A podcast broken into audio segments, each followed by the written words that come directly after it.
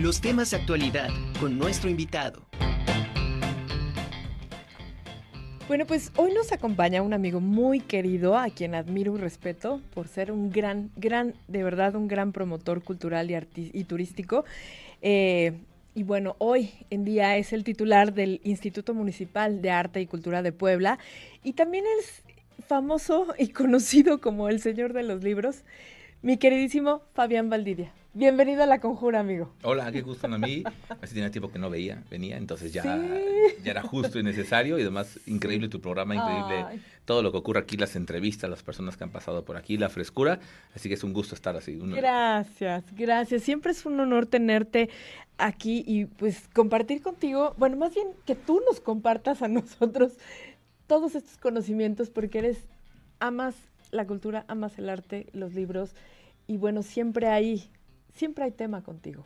Y el tema de hoy, bueno, lo vamos a relacionar con estas, em, con estas fechas, porque el nacimiento de Jesús eh, ha sido como muy, eh, ah, más bien, ha sido incorporado en diferentes, em, pues, en el arte, en diferentes, de, diferentes maneras, pero todo tiene un significado, todo tiene un porqué, y hoy vamos a platicar precisamente de las representaciones artísticas virreinales del nacimiento de Jesús.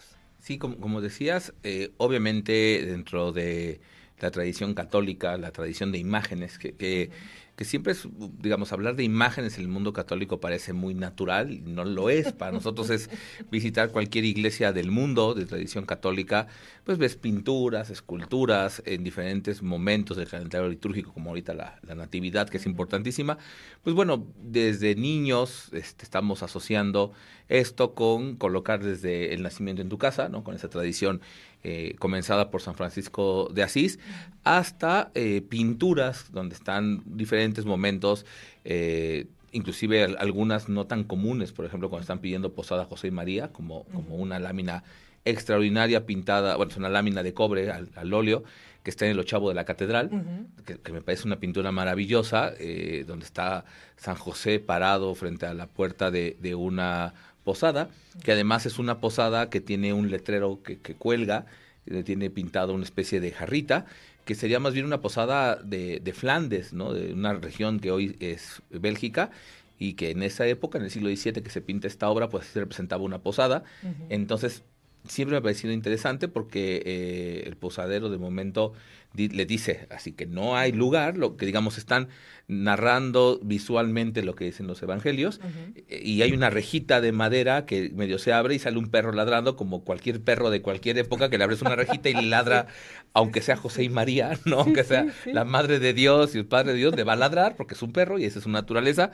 Entonces esos detalles son muy bonitos y la Virgen está pues, embarazada, está, además está, está su vestido encintado, por eso decimos que está encinta, ¿no? Y tiene un sombrero flamenco, además maravilloso, Virgen, ¿no? Eh, está, es anacrónico y, a un lado hay una pintura de, ambas del siglo XVII, de los pastores, que las pastoras y los pastores que están en torno a la pintura del nacimiento de, Jesús, pues llevan su ropa de época. Siempre comento que estas pinturas tenían como un objetivo hacer un vínculo con los, con los observadores y contextualizarlos y decirles, miren, así como estuvieron los pastores, ustedes también pueden tener obviamente no, no la posibilidad de, manera física o en el espacio y el tiempo estar, pero sí en mente, en alma, que es algo importante. Pero sería como si hoy se hace una pintura de un nacimiento y entonces vamos con jeans, ¿no? con pantalones y así, digo, de tenis, de botas que están de moda, llevas un chaleco, llevas una gorra se vería muy raro, ¿no? Decías, pero así no se vestían las personas en la época de que nació Cristo. Bueno, pues todas las pinturas que vemos en muchos lugares, los pastores no se vestían así, ¿no? digo, digo nosotros pareceríamos que todo el mundo antiguo como que lo juntamos y sin considerar eso.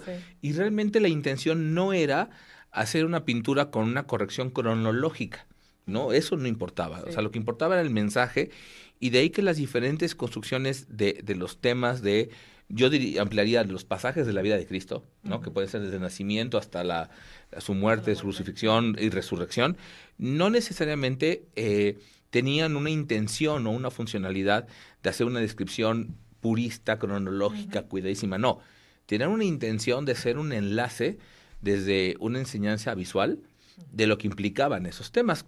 Y, aunque estamos hablando obviamente en este momento de, del mundo católico con el nacimiento, que son estas temporadas que se puede hablar de esto, eh, en realidad ocurre para muchos pasajes bíblicos, para muchas eh, etapas de la vida de María, de José, de Jesús, obviamente, de los santos, de las santas, de los mártires. Es decir, la imagen como un elemento eh, importante de esa transmisión Suena un poco raro, pero decimos de transmisión de conocimiento, y es que a veces asociamos el conocimiento con las ciencias puras o duras, pero también hay un conocimiento que va en torno a la Biblia, ¿no? a los evangelios, a estas cosas. Entonces también podemos hablar que son, eh, que tienen una intención de transmitir conocimientos de otro tipo. A veces digo, asociamos nada más el conocimiento con las ciencias, ¿no? Eh, hoy en el siglo XXI. Y fíjate que en, ese sentido, estas dos pinturas de los chavos a mí me encantan porque digo, además es el antes. O sea, les, digo cuando me toca explicar esa pintura, esto es como si fuera la noche del 24. Hay que esperar la pintura que sigue ya, que les dice el pues no tengo espacio, tengo hay un pesebre y, y, sabemos que además es un ejemplo de humildad, ¿no? Lo, que ocurre. La misma humildad de, de, María cuando le responde a San Gabriel que se haga la voluntad de Dios, que ella es la, en latín le ponen anquila, ¿no? O sea, la, esclava, la sierva, hay muchas de, formas de decirlo. Eh, pero fíjate, hay, dos pinturas, aparte de esas que comento de Lo Chavo, que están aquí en Puebla. La de Lo Chavo es más difícil ver, pero dos que me parece importante que nos pueden llevar a entender estos conceptos, yo diría profundos. O sea, porque tú lo ves y dices, ah, es un nacimiento. ¿No? Ya sabemos, está el niño Jesús, Jesús José, María, eh, un buey, una mula, también de acuerdo a textos eh, evangélicos, y los pastores, ¿no? Pero, por ejemplo, cuando visiten la capilla del Rosario, ¿no? en los muros se pidió pintar los cinco misterios gozosos, ¿no? El primer misterio la Anunciación, el segundo misterio la visita de la Virgen a Santa Isabel y el tercer misterio el nacimiento. Y están del muro derecho, el nacimiento sería el más cercano al altar, y es maravilloso porque el niño es literalmente un foco que está irradiando luz. o sea, tú ves al niño en, sí, en su eh, una especie de tela, porque no podemos decir que es un pañal propiamente dicho, o sea, es una, una tela sobre la que se coloca el cuerpo del niño eh, en todo un contexto del, del pesebre, ¿no? con, paja, con maderos, es decir, de, de forma eh, muy sin lujos, como es básicamente la intención, y además el lugar donde están los animales, ¿no? O sea, decir, el mensaje sabemos que es muy poderoso en ese sentido, pero eh, José Rodríguez Carnero, que es el que se encarga de, hacer estas obras en la Capilla del Rosario a finales del siglo XVII, hace algo que a mí me parece fundamental. La Capilla del Rosario tiene un valor en cuanto a que la luz ilumina este oro, ¿no? Una, una, una casa de oro, eh, que es uno de los elementos de la letanía, ¿no? María como, como la casa que tiene en su vientre, a Dios, que es todo el oro, toda la luz y demás, y la capilla tiene sentido por la luz. Exacto. Igual como tiene sentido María, que es iluminada por Dios, ¿no? Y eso lo dicen las pinturas. Entonces, Rodríguez Carnero hace un claroscuro muy marcado, donde la Virgen es iluminada, cuando va a ver a su Santa Isabel, ella irradia luz, Santa Isabel no.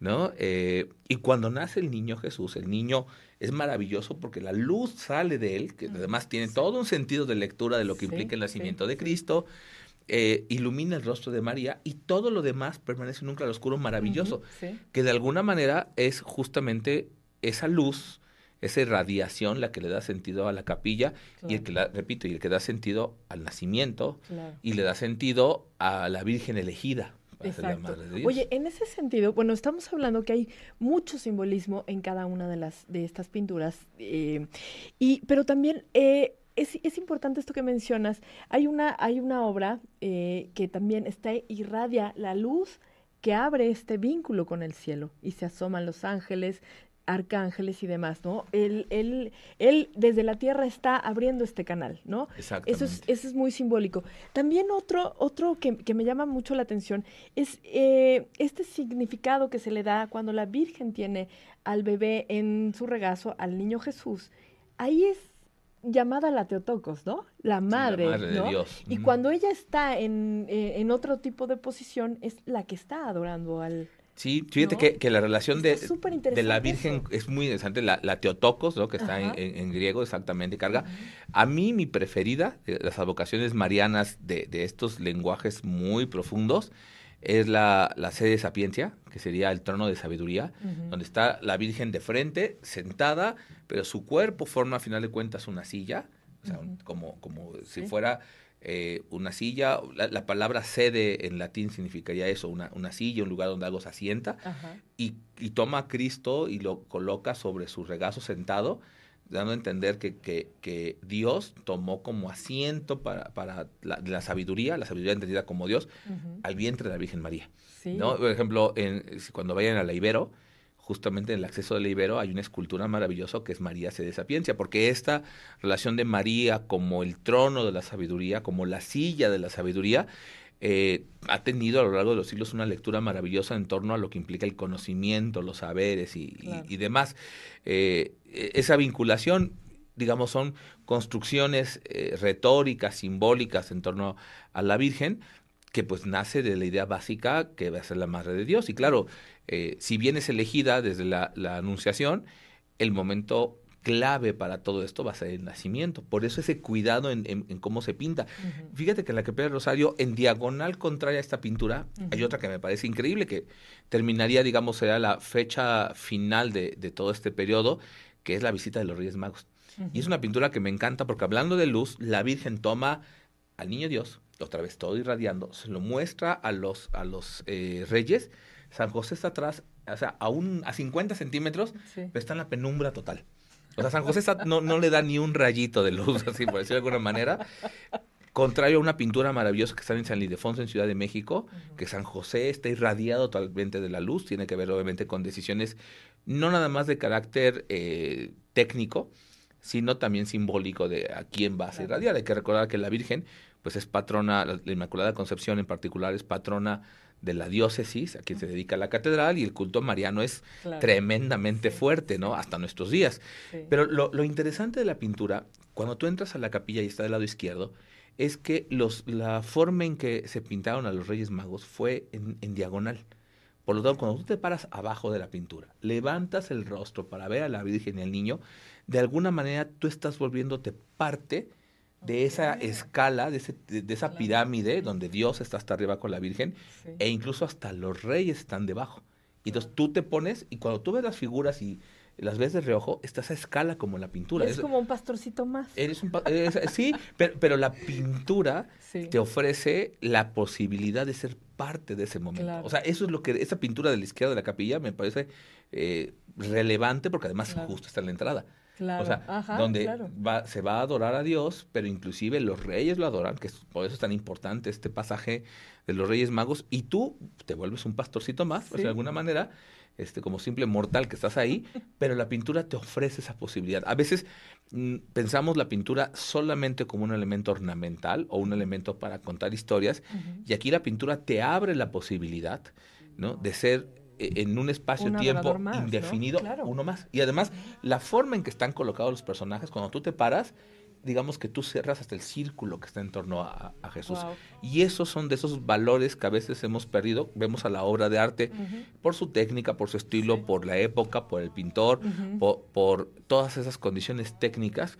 Pero lo maravilloso que podemos disfrutar en Puebla es tener las pinturas in situ, en los lugares para los que fueron pintadas. Y, y por como el pintor con los observadores, que seguimos siendo nosotros, a pesar de, que esto ocurrió hace 300 años, se nos integra a esta posibilidad que solo el arte da. Hay una definición maravillosa que dice que el arte es, es capaz de hacer visible lo invisible. Y aquí con esta pintura de los Reyes Magos y el Nacimiento creo que parece perfecto, independientemente del maravilloso espacio que es la Capilla de Rosario. Oye, ¿cuántas, antes de irnos, cuántas, cuántas obras tiene Puebla en cuanto a nacimiento? ¿Con cuántas ¿Cuántas aporta al mundo? Porque pues es impresionante. Pues, pues, hay al menos una por iglesia. Seguro encuentras siempre un nacimiento por iglesia. Sí, muchísimos. Además, porque cuando se pintan misterios, cuando se pinta la vida y pasión de Cristo, eh, obviamente al ser una fecha importantísima, siempre va a haber al menos alguna obra. Y obras con detalles, hay una en la iglesia de la Soledad, de los Reyes, que ves a los animales que llevan los Reyes Magos. Está el elefante, está un camello y está un unicornio. ¿No? un unicornio, claro, representaría Europa, el unicornio, el unicornio es pureza. Y en ciertos eh, espacios, en ciertos momentos, no había dudas que, de la existencia de los unicornios. Entonces, si, si, quien va de África lleva el elefante hacia el camello, pues el de Europa es el, el unicornio. ¡Guau! ¡Qué maravilla! Oye, tienes que regresar el próximo año.